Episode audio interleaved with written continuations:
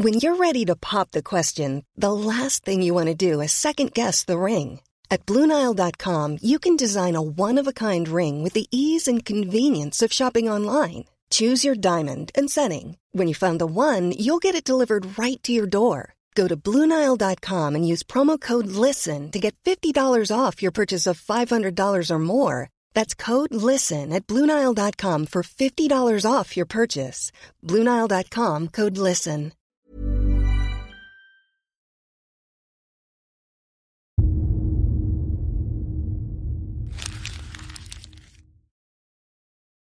Seguirle el ritmo al país no es cosa fácil, pero en este espacio intentaremos, semana a semana y en 25 minutos, comprender juntos lo que sucede en el territorio que habitamos.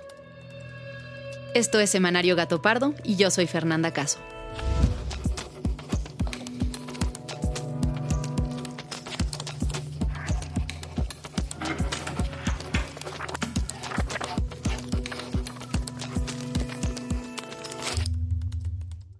Es una mañana de octubre de 2020. Desde un rincón en un edificio gris rodeado por una gran barda blanca, que parece una fábrica más de la Ciudad de México, junto a una avenida que es río de vehículos y colectivos que jamás se detiene. Ahí opera la fiscalía, donde nadie quiere estar. La fiscalía del pasillo, le llaman. Los agentes acomodan sus casos en el piso, entre la computadora y el bote de basura, pegados al muro, cada quien apila los expedientes que le tocan. Y ahí quedan, sin candado ni gaveta, donde cualquiera podría robar las pistas para dar con quienes mataron a decenas de mujeres. Estos fragmentos son parte del reportaje Mirar nuestra muerte, ser mujer perito en México, que Wendy Selene Pérez y Paula Mónaco Felipe escribieron para Gato Pardo. En él describen las condiciones en las que opera la Fiscalía especializada en feminicidio en la Ciudad de México. Su equipo no tiene ni siquiera los insumos básicos para poder trabajar, tampoco personal suficiente. Su fecha de publicación fue diciembre de 2020 y lo que retrata no pasa solo en la capital. La historia se repite una y otra vez, en todo el país y desde hace décadas. Mientras tanto, las desapariciones de mujeres y los feminicidios no se detienen. Las pruebas científicas practicadas nos permiten comunicar que el cuerpo encontrado se trata de Devana y Susana, la Fiscalía General de Nuevo León estableció y confirmó que el cuerpo encontrado la noche del jueves en el municipio de Apodaca efectivamente corresponde a la joven María Fernanda Contreras Ruiz.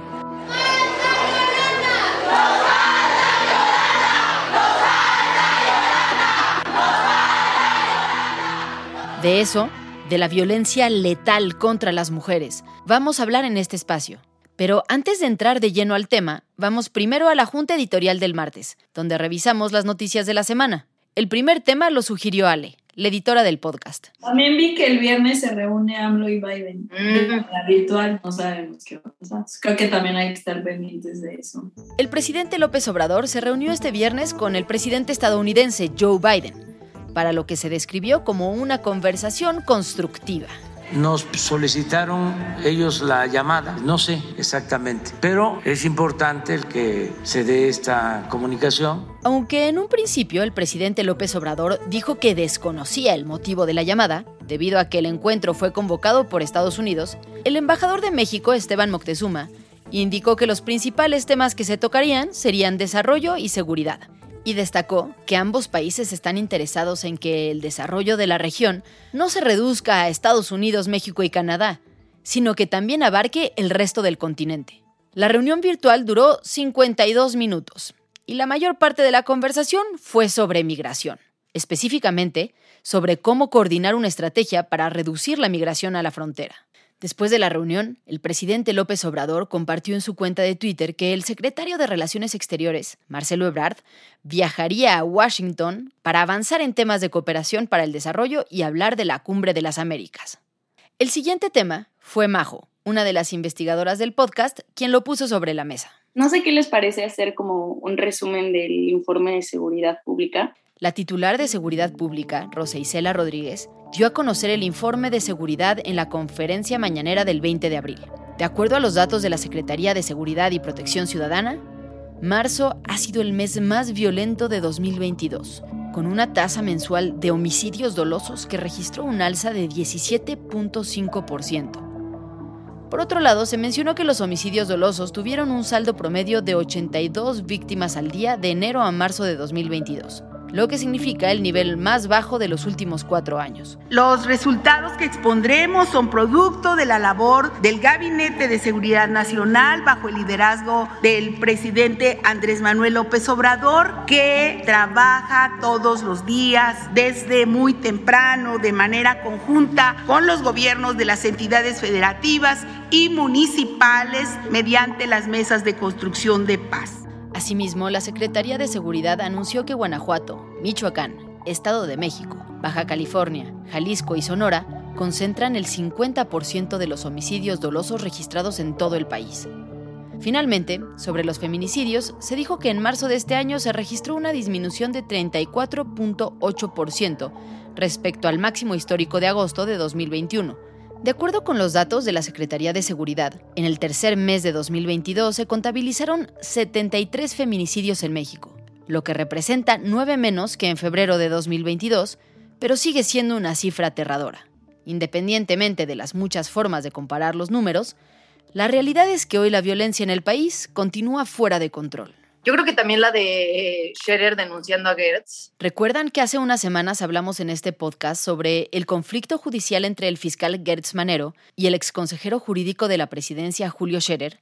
Bueno, pues hay novedades. La semana pasada, Scherer presentó una denuncia penal por el presunto delito de tráfico de influencias en contra de Alejandro Gertz Manero. Es cosa de las agencias del Ministerio Público y de juzgados. No me voy a meter en eso.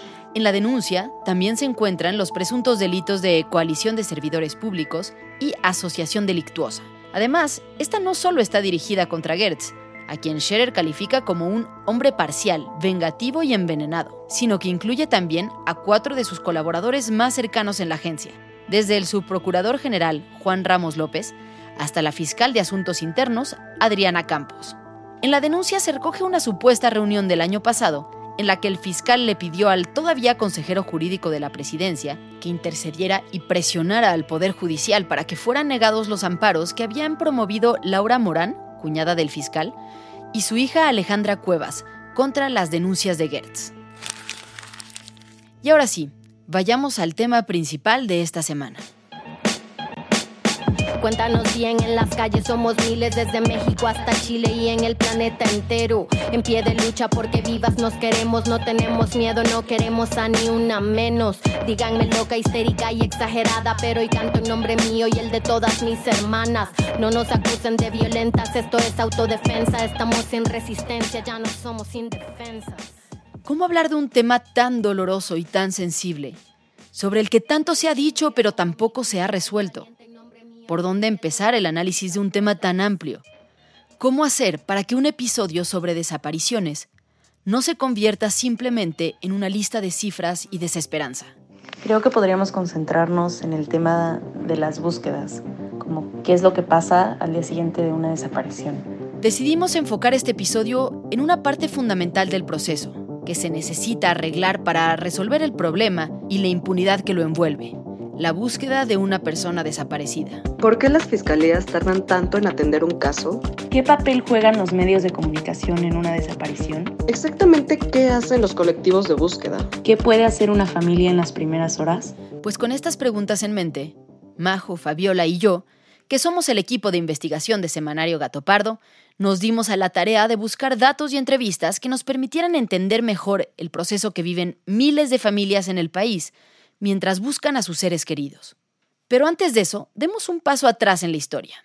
Porque, aunque en días recientes el tema de las desapariciones de mujeres y los feminicidios ocupa todos los titulares, el problema empezó mucho tiempo atrás, en Ciudad Juárez en 1993. En México hay un caso particular y lo empezaron a registrar a partir de 1993, entre 1993 y 1994 en Ciudad Juárez. Ahí fueron varias antropólogas, principalmente académicas de muchas disciplinas, y se empezaron a dar cuenta que había una violencia brutal contra las mujeres. Era una violencia sistémica en la cual el Estado jugaba un rol muy importante porque las autoridades, por una parte, permitían a través de la impunidad que estos crímenes, estos asesinatos, asesinatos de mujeres siguieran pasando. Y por otra parte, eran las propias autoridades quienes revictimizaban a las víctimas y decían, bueno, ¿por qué están acá en la maquila? Se salieron de sus ciudades de origen, no son buenas muchachas, salen de fiesta. Toda esa narrativa la empezamos a ver en Ciudad Juárez y Marcela Lagarde denomina esto como feminicidio. La voz que escuchas es la de Mariana Limón. Ella es periodista especializada en temas de género, entre otras cosas. Sus textos e investigaciones han sido publicados en el Washington Post en español, en Vice MX, GQ y Chilango. Tal como me explica Mariana, en el caso mexicano, la violencia letal contra las mujeres empezó a documentarse y seguirse hace casi 30 años en Ciudad Juárez. Según la auditoría realizada por el Instituto Chihuahuense de la Mujer, de 1993 a julio del 2003, fueron asesinadas 321 mujeres tan solo en Ciudad Juárez. En medio de un contexto de violencia en la ciudad, decenas de mujeres empezaron a desaparecer de un día para otro sin explicación alguna, mientras iban camino al trabajo, cuando iban regresando a sus casas, cuando salían a comprar algo. Ante la ineficiencia de las autoridades, grupos de búsqueda ciudadanos empezaron a organizarse para encontrarlas, pero había sido demasiado tarde encontraron solamente sus cuerpos en terrenos baldíos o en botes de basura, en muchas ocasiones mutilados y con signos de violencia sexual. En el 94 surge la Coordinadora Pro Derechos de la Mujer, integrada por 13 organizaciones no gubernamentales que exigen al gobierno la creación de instituciones que atendieran la creciente violencia sexual y la inseguridad pública. Se organizaron foros, protestas, marchas y plantones Activistas y familias organizadas consiguieron movilizar a otros grupos de la ciudad y atrajeron la atención de medios nacionales e internacionales. Con esta presión, se consiguió que se creara la primera unidad de investigación de delitos sexuales y posteriormente una fiscalía especializada en homicidios de mujeres desaparecidas. A pesar de la creación de instituciones especializadas, las cifras de delitos contra las mujeres han ido en aumento desde entonces, hasta llegar al terrible punto en el que nos encontramos hoy en día. Claro que el problema de la violencia no es exclusivo de las mujeres y tampoco el de las desapariciones. Según datos oficiales, en la actualidad existen 99.600 personas desaparecidas en el país. De ellas, casi 25.000 son mujeres, es decir, una cuarta parte. Sin embargo, los asesinatos y desapariciones de mujeres, en términos generales, escapan de la lógica del resto de la violencia y tienen que ver con cuestiones sexuales y de género. Durante muchos años, los principales responsables de los asesinatos y desapariciones de mujeres han sido sus parejas, familiares o personas cercanas a su círculo. Y la violencia sexual ha estado íntimamente ligada a estos delitos. Sin embargo, la periodista Mariana Limón me explica que en los últimos años el fenómeno de la violencia contra las mujeres se está transformando. Eh, la violencia ha evolucionado en México. Tenemos la violencia sexista, que es la que comentaba hace rato, ¿no? que se da mucho en espacios íntimos, que te puede acusar un profesor, que te puede matar tu novio o tu esposo, que te puede violentar tu papá, tu tío, tu primo, en un espacio de casa o en tus espacios íntimos, es decir, los más cercanos. Ese machismo está en México vivo y es muy preocupante. No lo hemos podido erradicar. Sin embargo, a partir de 2006 implementa el Estado una estrategia de guerra contra las drogas con Felipe Calderón y esto trae militarización a las calles. Esta militarización, sobre todo en estados fronterizos, estados del norte, genera mucha brutalidad porque si antes los narcotraficantes tenían cierto calibre de armas, cuando entra el ejército y trae armas de uso exclusivo del ejército, lo que hace el narcotráfico es adquirir esas armas para poder defenderse. Entonces esto aumenta la brutalidad en las calles, aumenta obviamente los asesinatos. Mariana me explica que aunque hace falta mucha información estadística, ya es posible concluir que ahora las mujeres son víctimas de una doble violencia. Por un lado, la violencia machista que se vive en casa o en un círculo cercano, y por otro, la violencia derivada del crimen organizado, que también tiene efectos diferenciados cuando se ejerce contra mujeres.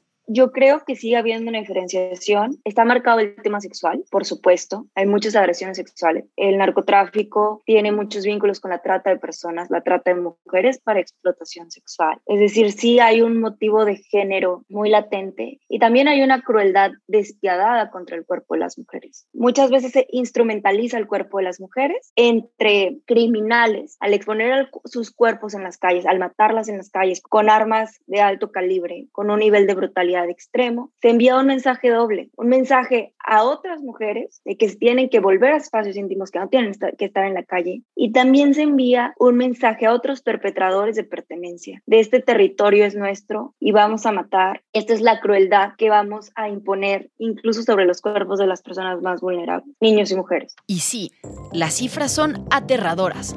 Veamos un comparativo entre los casos de hombres y mujeres según datos de la Secretaría de Gobernación. En el caso de los hombres, las desapariciones a gran escala comienzan a los 15 años de edad y continúan hasta los 45. Es decir, en el caso de los hombres, la mayoría de las desapariciones empiezan en la adolescencia y se distribuyen a lo largo de 30 años.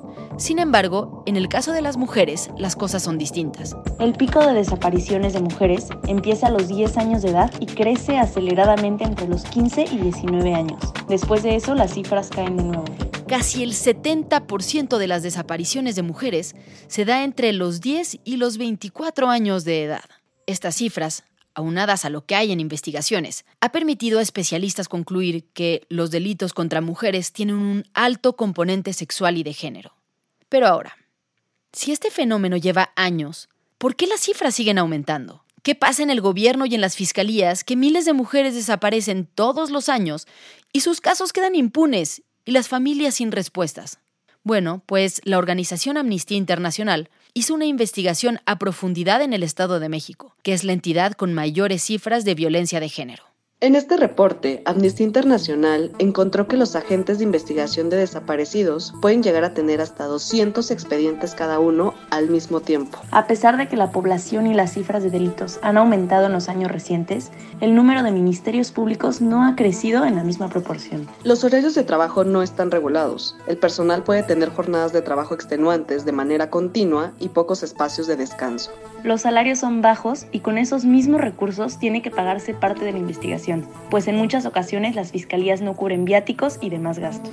No hay suficientes autos oficiales para transportarse, no hay suficientes peritos, ni laboratorios de ADN, ni equipo de investigación. Tal como escuchábamos en la descripción de la Fiscalía de la Ciudad de México al inicio del programa, las oficinas no tienen ni siquiera escritorios suficientes para todo el personal. Los empleados trabajan con sus propias laptops, el Internet es lento si es que lo hay, y los expedientes se amontonan en pasillos, repisas y mesas donde se corre el riesgo de que la evidencia se pierda o que el caso se olvide para siempre. En este escenario, lo que ha sucedido en muchas ocasiones, tal vez en la mayoría, es que la mayor carga de la búsqueda de una persona desaparecida recae en los hombros de los familiares fue bastante extraño porque mi hermana salió de su casa en San Pancho, Nayarit, venía hacia la ciudad de Guadalajara y son seis horas manejando más o menos. Entonces, pues nosotros sabíamos que iba a haber como un punto de decir desde, desde ella nos había dicho voy a salir a tal hora para llegar a tal hora. Pues todo ese espacio de tiempo nosotros lo, lo dimos como un, ah, viene en camino, al rato llega y conforme no iba llegando íbamos pensando, íbamos descartando cosas. ¿Sabes? Lo primero que nosotros hicimos fue checar accidentes, ¿sabes? En, en, nuestra cabeza jamás nos pasó que mi hermana había sido víctima de una desaparición. Esta es la historia de Wendy Sánchez, una joven de Guadalajara que desapareció hace más de un año. La relata Baruch, su hermano, quien no ha descansado en su labor de búsqueda desde entonces. Con el pasar de las horas, al momento en que nosotros tuvimos que ir a la fiscalía a levantar este, las denuncias, cuando pudimos checar con carreteras y caminos que no había habido ningún reporte de accidente. Cuando pudimos checar en, todas las noticias locales que en sí no había reportes de accidentes de nada. Hasta ese punto nos empezó a caer como el 20 o esta posibilidad, ¿sabes? De, oye, ¿y si pasó algo más? Hace unos días, tras la desaparición de Devani en Nuevo León y la ola de historias de mujeres desaparecidas tanto en el estado como en el país, Baruch publicó en Twitter un hilo sumamente fuerte y a la vez conmovedor era una lista de recomendaciones para familiares de personas desaparecidas. Creo que fue como una necesidad de, de, poder sumar desde la experiencia, lamentablemente, un poquito de lo que yo y mi familia hemos vivido. Decir, oigan, a nosotros nos pasó, nosotros hicimos esto, nos hubiera gustado saber estas cosas para poderlas abordar de manera distinta y tal vez tener resultados distintos, ¿no?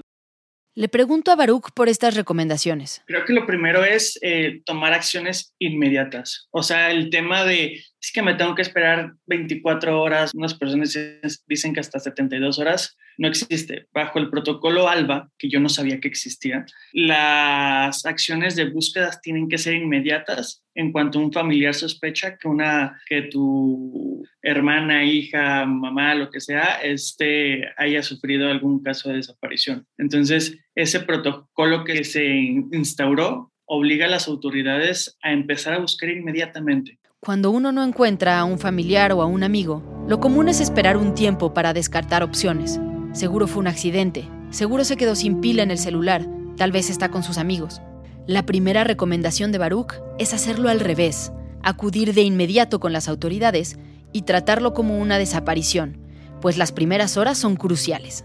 Lo segundo es buscar información con el círculo cercano de la persona desaparecida. Pues es que es muy importante conocer el entorno de nuestra familia, de los que formamos el, la familia nuclear, hermanos, eh, lo más cercano, conocer el entorno, tratar de entender pues con qué personas se llevan, con qué personas están conviviendo, cuáles son sus círculos de trabajo, de amigos, a dónde va, a dónde sale de noche, dónde son sus, pues todos sus círculos cercanos, porque lamentablemente, eh, tanto en estadística como en experiencia, eh, los círculos cercanos son los sospechosos. Conocen tu estilo, cómo te mueves, conocen tus horarios, conocen muchísimas cosas que te hacen vulnerable, ¿no? Además de estas acciones, el hilo de Baruch contiene las siguientes recomendaciones. Solicitar de inmediato acceso a cámaras de seguridad, públicas o privadas, de casas o comercios cercanos al lugar donde pudo haber desaparecido. Solicitar el registro de las últimas llamadas de su celular a través de la fiscalía o a través de colectivos. Nunca publicar números de teléfono personales para evitar extorsiones. Consigan rápido un abogado que presione a la fiscalía. Traten de entrar a las redes sociales de su familiar para buscar indicios. Duden de todas las personas de su círculo cercano.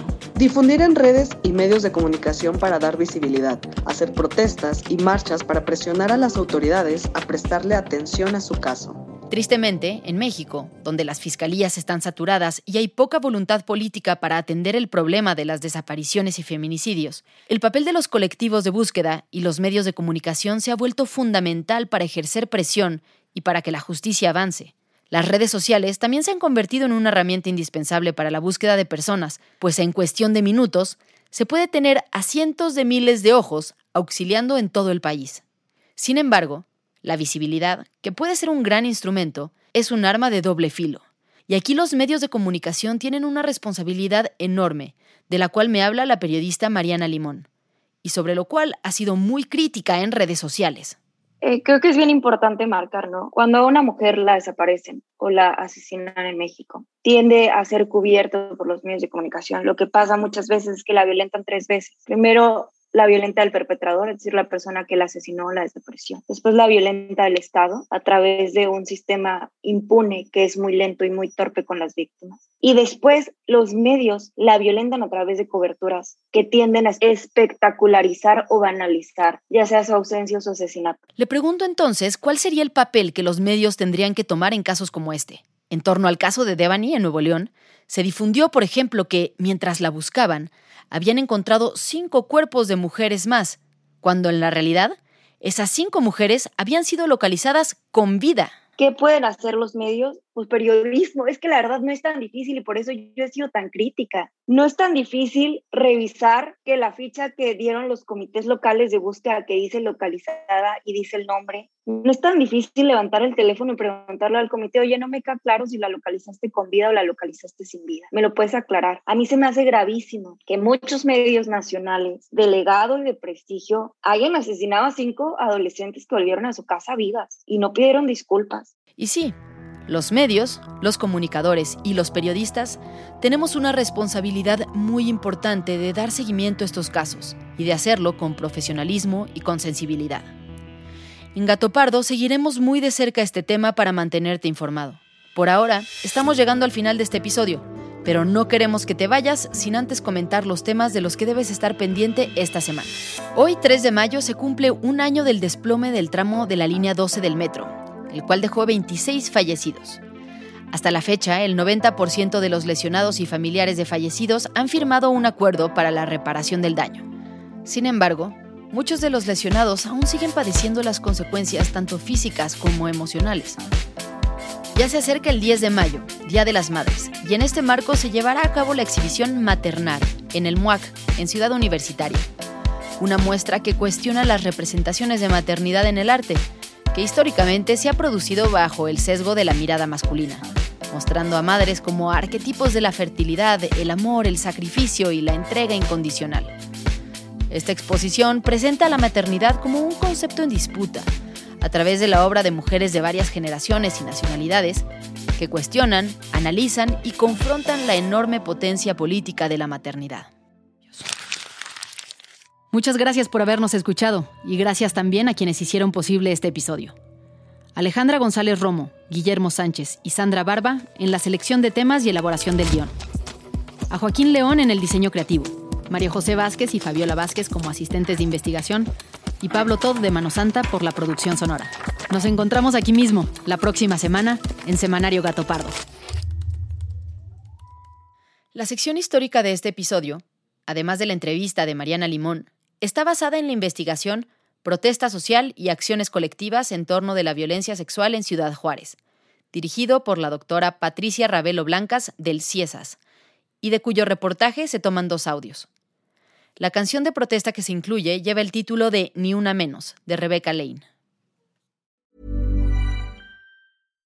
If you're looking for plump lips that last, you need to know about Juvederm lip fillers. With Juvederm Volbella XC and Juvederm Ultra XC, your lip look, whether it's subtle or bold, can last up to one full year with optimal treatment and no additional maintenance. Find a licensed specialist and see if it's right for you at Juvederm.com today. That's J U V E D E R M.com. Add fullness to lips in adults over 21 with Juvederm Volbella XC or Juvederm Ultra XC. Do not use if you have severe allergies or a history of severe allergic reactions, or if you're allergic to lidocaine or the proteins used in Juvederm. Tell your doctor if you have a history of scarring or taking medicines that decrease the body's immune response or that can prolong bleeding. Common side effects include injection site redness, swelling, pain, tenderness, firmness, lumps, bumps, bruising, discoloration, or itching. As with all fillers, there's a rare risk of unintentional injection into a blood vessel, which can cause vision abnormalities, blindness, stroke, temporary scabs, or scarring.